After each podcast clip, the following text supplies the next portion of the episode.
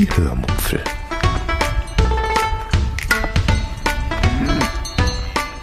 Aus dem Tagebuch einer Allgäuerin.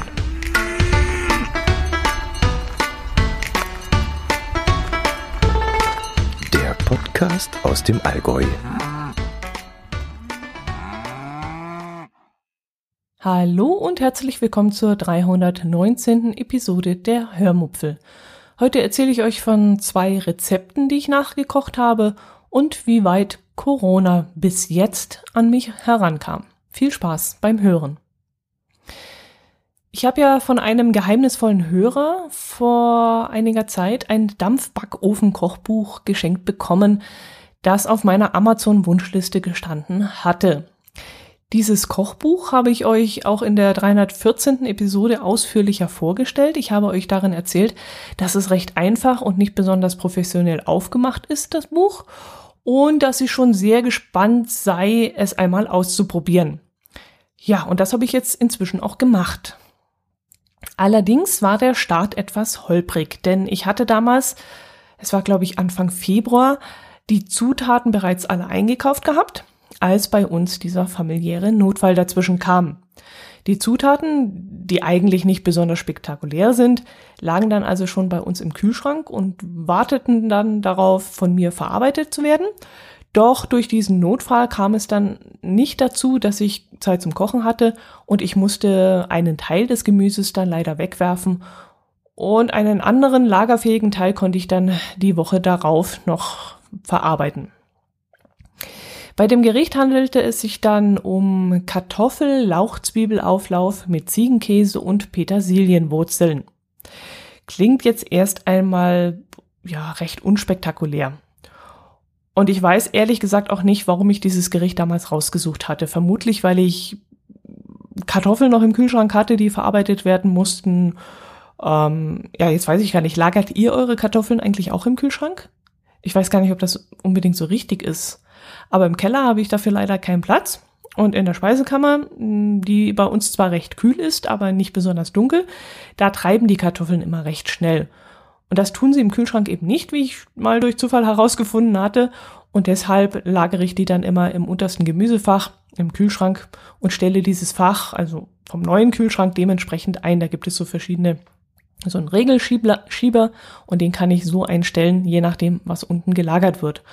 Und das klappt eigentlich bei mir momentan sehr gut. Da halten sie dann durchaus, ja, ich habe es jetzt noch nicht ausgereizt, aber drei Wochen hatte ich sie schon mal drin und wie weit länger sie halten würden, weiß ich gar nicht. Naja, jedenfalls hatte ich dieses Rezept rausgesucht und das wollte ich danach kochen. Angeblich sollen die angeben, angegebenen Zutaten für drei Portionen reichen, was mich von Haus aus schon mal ziemlich irritiert hat. Also wer um Himmels Willen kocht für drei Personen? Meistens sind die Rezepte ja für vier Personen ausgelegt ähm, und nicht unbedingt für so eine ungerade Zahl wie drei. Aber mir sollte es in dem Moment recht sein, denn ich habe schon oft die Erfahrung gemacht, dass Rezepte, die für vier Personen gereicht, äh, nicht gereicht, geeicht sind, äh, für uns etwas zu viel sind. Also wir sind zu zweit und Gerichte, die äh, Rezepte für vier Personen sind dann immer für uns ein bisschen zu viel, aber nur ein bisschen. Das heißt, eine drei Portionen Rezept, ein drei Portionen Rezept könnte dann durchaus für uns perfekt sein. Ja, ein Blick auf die Zutatenliste ließ mich dann aber ziemlich stutzen. Ich sollte nämlich, und jetzt passt auf, 250 Gramm Kartoffeln nehmen. 10 Lauchzwiebeln, zwei kleine Petersilienwurzeln, 80 Gramm Ziegenfrischkäse, 100 Milliliter Gemüsefond, 100 Milliliter Sahne und dann noch ein paar Gewürze. Ja, und wenn ihr jetzt aufgepasst habt, dann werdet ihr euch wundern, denn wie sollen bitte schön drei Personen, offiziell drei Personen, von 250 Gramm Kartoffeln satt werden? Also das geht ja überhaupt nicht. Das esse ich ja fast alleine. Ja, ich habe dann die 250 Gramm Kartoffeln trotzdem mal abgewogen. Und als ich dann dieses erbärmliche Häufchen vor mir liegen sah, habe ich dann gleich noch den Rest aus dem Sack dazugeschüttet. Das waren dann ungefähr so 400, 450 Gramm vielleicht. Äh, dazu hatte ich dann aber nur fünf äh, Lauchzwiebeln genommen, weil ich aus Versehen nicht mehr eingekauft hatte. Die zwei Petersilienwurzeln und äh, insgesamt die doppelte Menge Ziegenfrischkäse habe ich dann genommen, die doppelte Menge Gemüsefond und die doppelte Menge Sahne. Also ihr merkt, ich habe dann wieder so Pi mal Daumen einfach gekocht und habe mich nicht direkt an das Rezept gehalten. Kam mir auch unsinnig vor. Ja, und was soll ich sagen? Es hat wirklich geklappt. Also die Menge war zwar immer noch zu wenig, die 400, 450 Gramm Kartoffeln. Wir haben dann danach noch ein großes Eis gegessen, damit wir dann noch ein bisschen satt geworden sind. Aber immerhin hat es wirklich sehr lecker geschmeckt. Mir hat vor allem und wieder erwarten, diese Petersilienwurzel sehr gut geschmeckt. Also zusammen mit dem Frischkäse und den Lauchzwiebeln hat das eine sehr eigene und ungewöhnliche Note ausgemacht, also so ein bisschen erdig. Und die Petersilienwurzeln waren dann auch nicht so weich wie die Kartoffeln, sondern hatten noch so einen kräftigen Biss, der dem Auflauf dann noch etwas Knackiges gab. Und der Ziegenkäse, der hat noch eine sehr würzige und sehr cremige Note reingebracht. Und das war echt super. Also geschmacklich war das wirklich super lecker.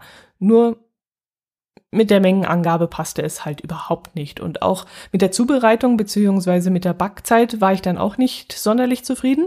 Ich sollte das Ganze bei 180 Grad und 90 Prozent Feuchtigkeit 25 Minuten im Dampfbackofen lassen.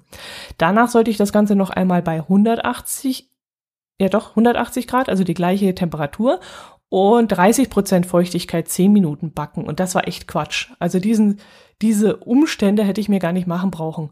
Einfach das Ganze bei 180 Grad und 90 Prozent Feuchtigkeit die volle Zeit durchbacken lassen und fertig. Das tut dem Ganzen nicht weh und man muss da nicht zweimal die Uhr stellen oder davor stehen bleiben, sondern kann dann weglaufen und irgendwelche anderen Sachen machen, Staubsaugen oder so.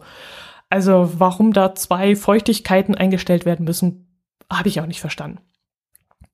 Ja, warum ich euch das erzähle? Weil ich, wie gesagt, schon sehr gespannt auf dieses Buch war und jetzt eben die Erfahrung damit gemacht habe, dass es eben nicht nur laienhaft aussieht und laienhaft wirkt, sondern offensichtlich auch sehr laienhaft ist. Ja, oder muss ich es vielleicht genau andersrum sagen? Ist es genau das Gegenteil? Man muss bei diesem Buch eigentlich sogar Profi sein, damit man die Fehler recht, rechtzeitig erkennt und gegensteuern kann. Ja, vermutlich ist es so. Vermutlich muss ich euch jetzt zu diesem Buch sagen, dass ihr das Buch nur kaufen könnt, wenn ihr Erfahrungen mit dem Kochen habt und euer Hirn selbst einschalten könnt beim Kochen. Wenn ihr das nämlich nicht tut, kann vermutlich einiges schiefgehen. Ich bin jetzt echt gespannt, was ich als nächstes daraus kochen werde. Dass ich etwas kochen werde, steht aber schon fest. Ich, ich gebe da noch nicht auf mit diesem Buch, sondern ich suche mir noch ein weiteres Rezept raus. Am liebsten würde ich das Gericht mit dem Namen Rinderrouladen zum Verlieben ausprobieren. Das klingt wirklich sehr, sehr interessant. Aber wenn dieses Rezept auch nicht hinhaut und das Fleisch dann nichts wird, dann würde mir das wahnsinnig leid tun.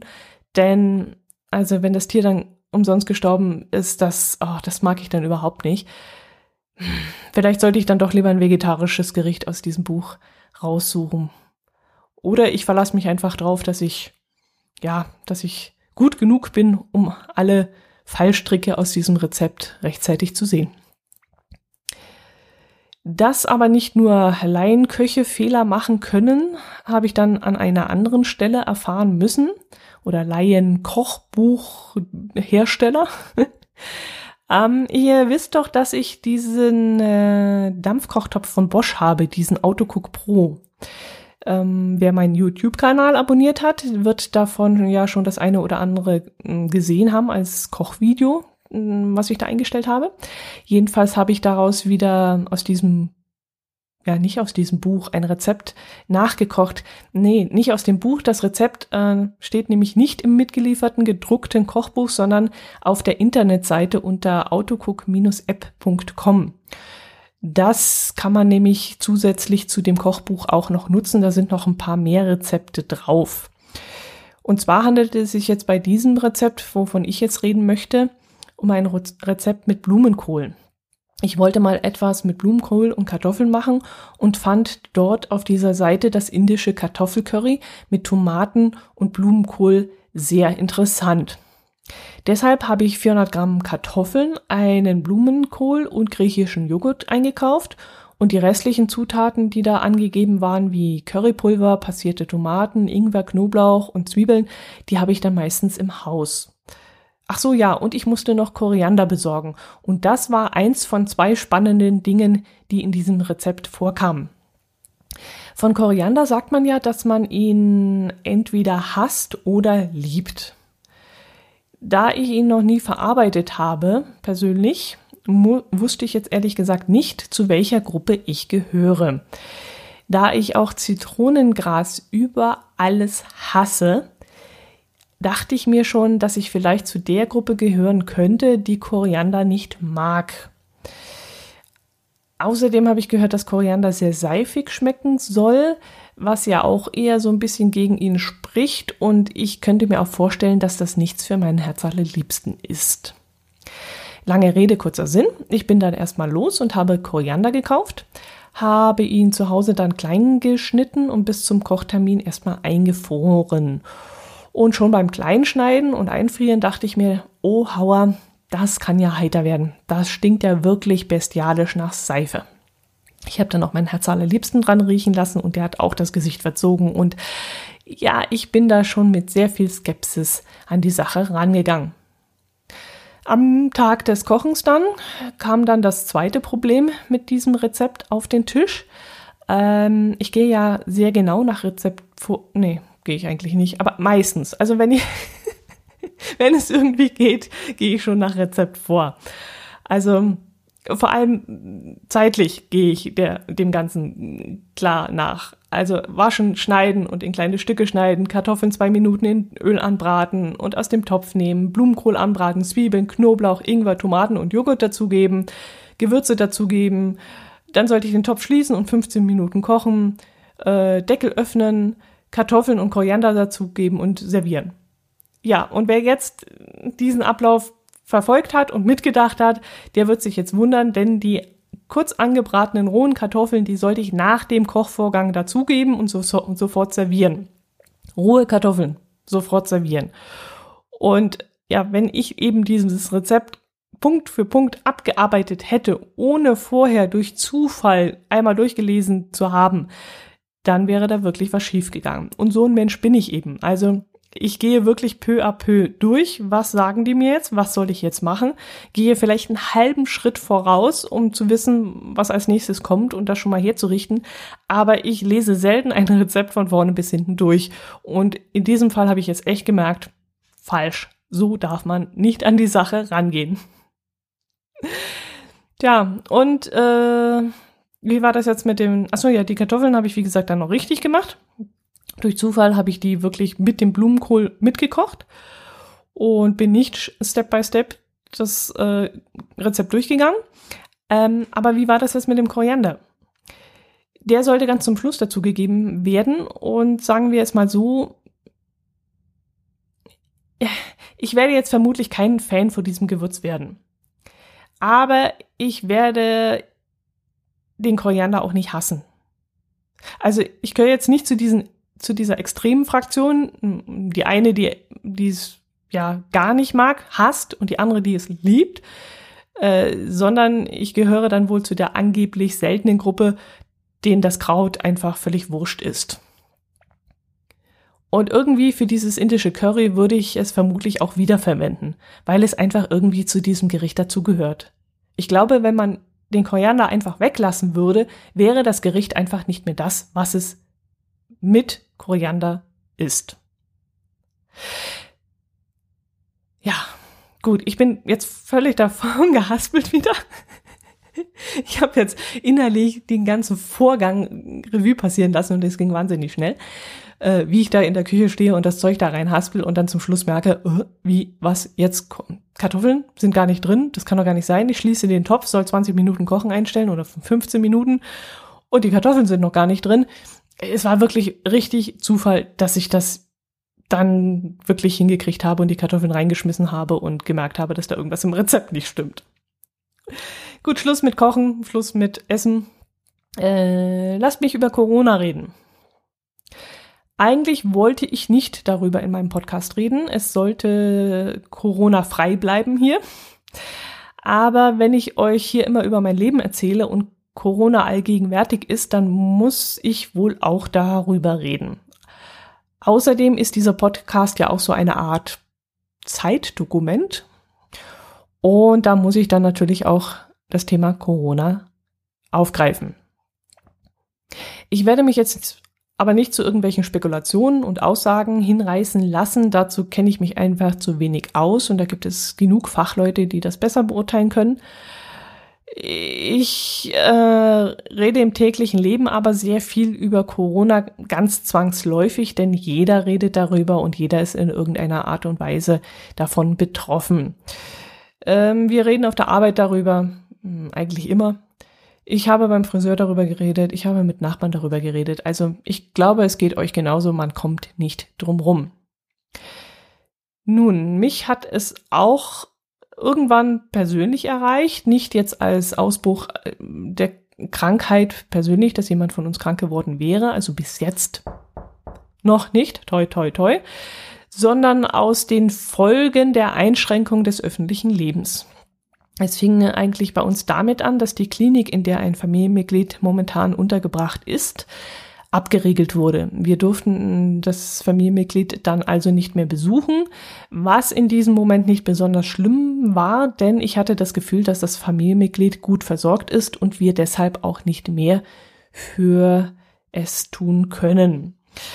Allerdings musste das Familienmitglied dann zwischendrin einmal wegen eines Arztbesuches nee, mehrmals wegen eines Arztbesuches die Klinik verlassen und da wurde es dann auch für uns ziemlich knifflig. Die Frage war nämlich, darf es die Klinik verlassen? Wer darf es zum Arzt fahren? Muss ein medizinischer Fahrdienst vielleicht organisiert werden? Wie sind die Regeln? Wie ist die Ansteckungsgefahr?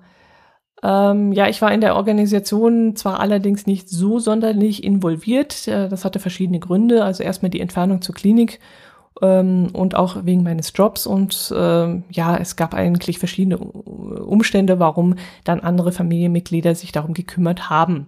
Es hielt uns aber trotzdem in Atem. Das nächste, wo es uns dann betraf, war die Mitteilung, dass ein paar Kollegen vorsorglich zu Hause bleiben mussten, weil sie mit äh, vermutlich infizierten Personen Kontakt hatten und oder aus einem Krisengebiet zurückgekehrt waren. Sie zeigten dann zwar keine Symptome, aber unser Arbeitgeber hatte sich dann dazu entschieden, Vorsicht walten zu lassen und hatte die Mitarbeiter gebeten, zu Hause zu bleiben. Das machte mir zu diesem Zeitpunkt allerdings keine Sorgen. Jedenfalls machte ich mir keine Sorgen um mich und um meine Gesundheit. Ich hatte kaum direkten Kontakt mit diesen Personen.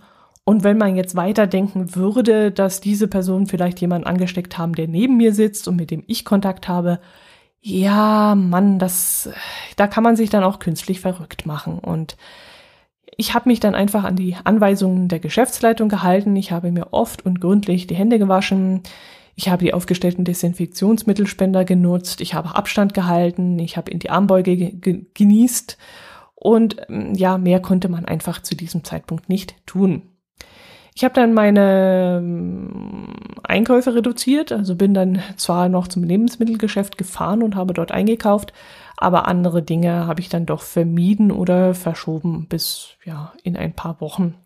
Außer mein Friseurtermin, den habe ich noch wahrgenommen, äh, den hatte ich schon zwei Wochen vorher abgemacht und es war auch dringend notwendig durch ähm, die privaten Probleme, die wir parallel dazu noch hatten, äh, war ich dann schon vier Wochen im Verzug und irgendwann musste ich einfach mal zum Friseur und ähm, ja, so konnte ich einfach nicht mehr rumlaufen.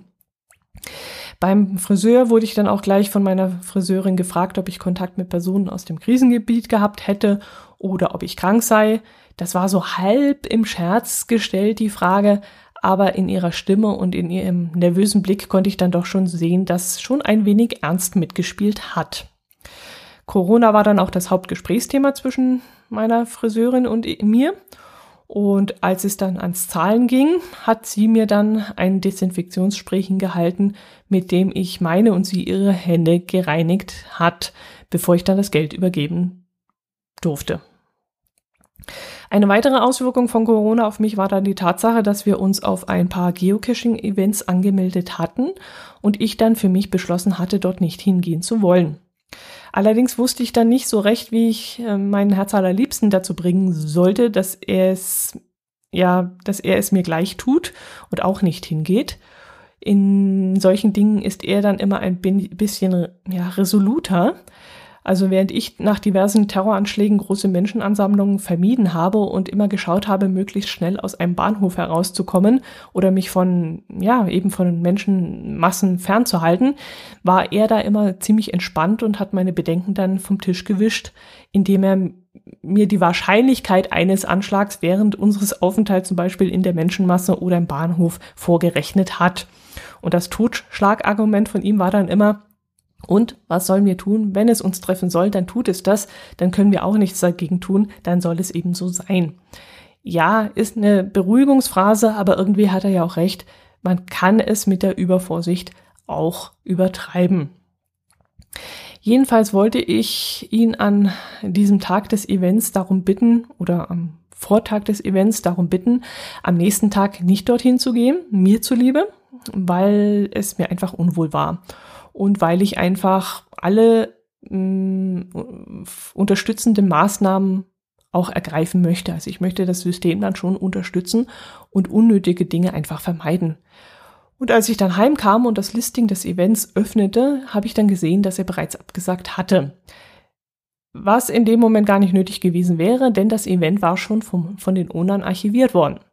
Die Firma Groundspeak, über die dieses Spiel Geocaching läuft, hatte alle Event-Owner angeschrieben und darum gebeten, das Event zu überdenken und den Empfehlungen und Anweisungen der örtlichen Gesundheitsbehörden zu folgen und das Event eventuell abzusagen. Ein anderes Event am gleichen Abend sagte ich dann auch ab. Offiziell habe ich dann Familie, Familie, äh, familiäre Probleme vorgeschoben. Ähm, aber es war dann wirklich so, dass wir gesagt haben, nee, also das muss jetzt nicht sein. Jetzt ist es aber so, dass wir ja jedes Jahr das Dönerstag-Event am grünen Donnerstag ausrichten. Das ist allerdings noch ein wenig hin und deshalb werden wir jetzt nicht überhastet reagieren, sondern einfach einmal abwarten, wie sich die Lage bis dahin entwickelt hat. Absagen können wir ja immer noch.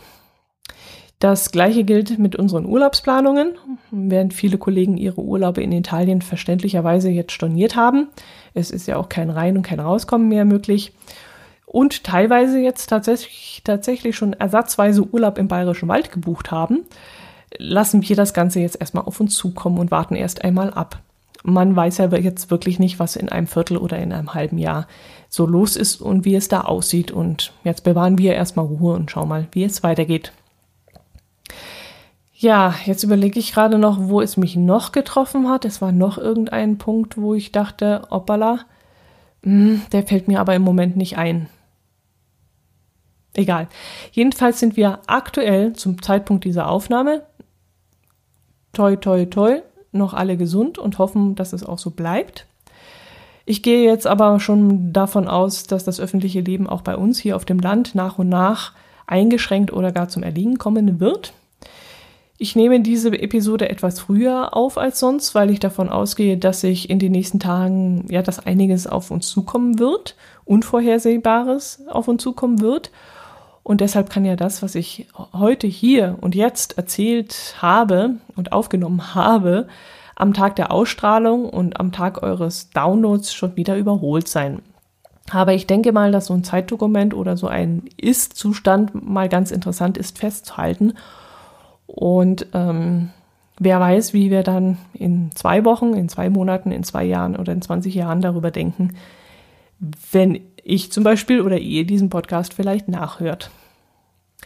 Ich wünsche euch auf jeden Fall, dass ihr gesund bleibt. Ähm, das ist inzwischen auch ein, ein Verabschiedungs-, eine Verabschiedungsfloskel bei uns geworden. Wir sagen nicht mehr Tschüss bis morgen oder schönen Abend oder so, sondern wir sagen Servus, bleibt gesund. Und das möchte ich jetzt auch euch sagen. Servus, bleibt gesund.